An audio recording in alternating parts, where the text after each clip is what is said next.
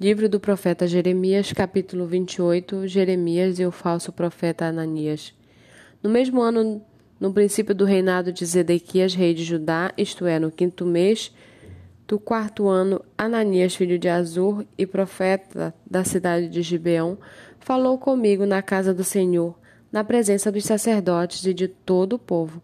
Ele me disse: Assim diz o Senhor dos exércitos, o Deus de Israel: Quebrei o jugo do rei da Babilônia.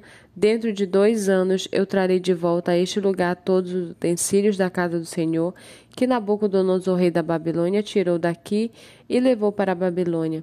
Eu também trarei de volta a este lugar Jeconias, filho de Joaquim, rei de Judá, e todos os exilados de Judá que foram para a Babilônia, diz o Senhor, porque quebrei o jugo do rei da Babilônia.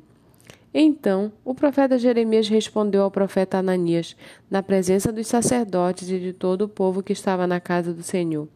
Jeremias disse: Amém. Que assim faça o Senhor. Que o Senhor confirme as palavras que você profetizou e traga de volta a este lugar os utensílios da casa do Senhor e todos os exilados que estão na Babilônia.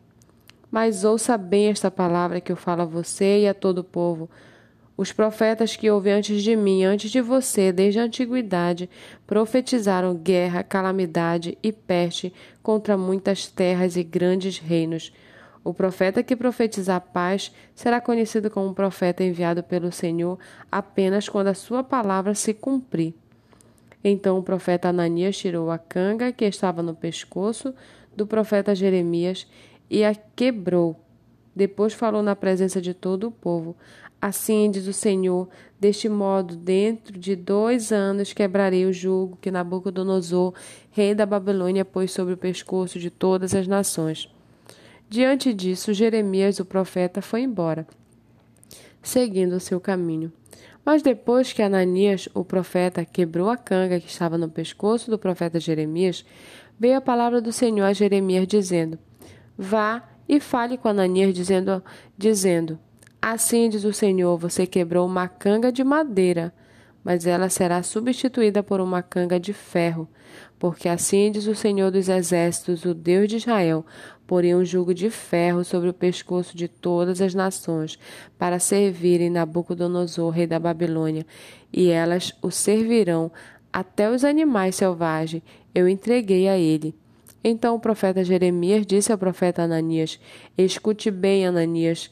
O Senhor não o enviou, mas você fez com que este povo confiasse em mentiras.